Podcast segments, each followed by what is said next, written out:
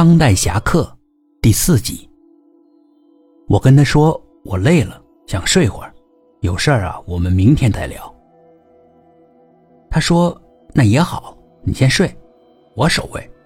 新任务我已经接到了。”这句话又让我怀疑他是真的特战队员。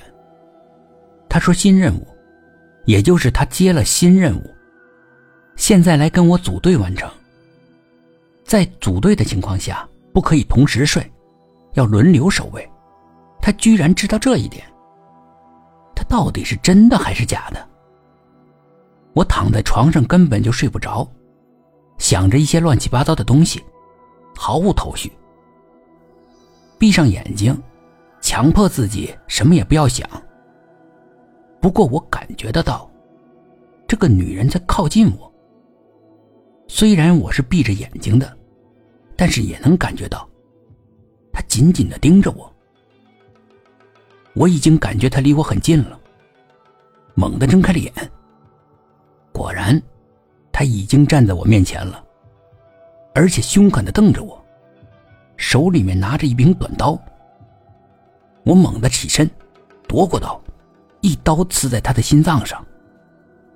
他想要呼救，被我紧紧的扼住了喉咙。不久，他就没了动静。我把他的尸体藏在了床下，然后躺在床上，给上级发送代码信息，报告这一突发情况。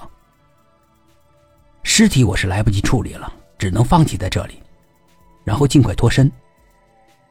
我决定坐客车辗转到相邻的城市，然后再设法用其他的假身份乘飞机离开。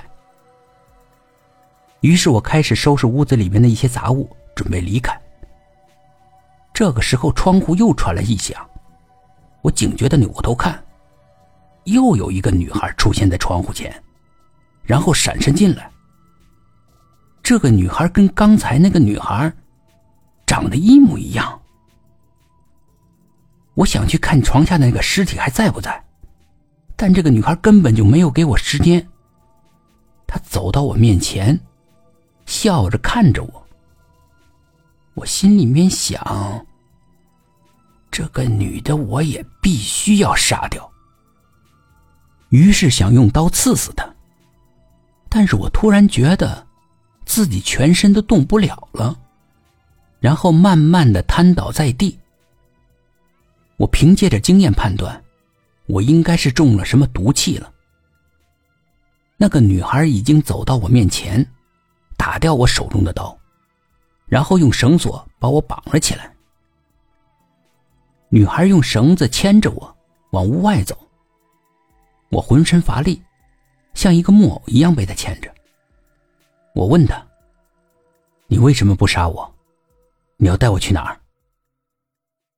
女孩笑了：“杀你？你已经死了，你不知道吗？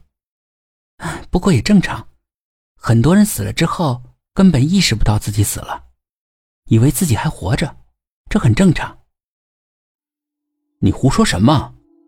什么我死了？你要杀我吗？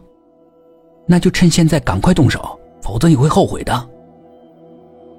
我觉得被人像牵狗一样牵着走，那还不如死了。他说：“你怎么就不信我的话呢？你自己去看。”说着，他把我拉到了床前，掀起了床单，让我看床下面。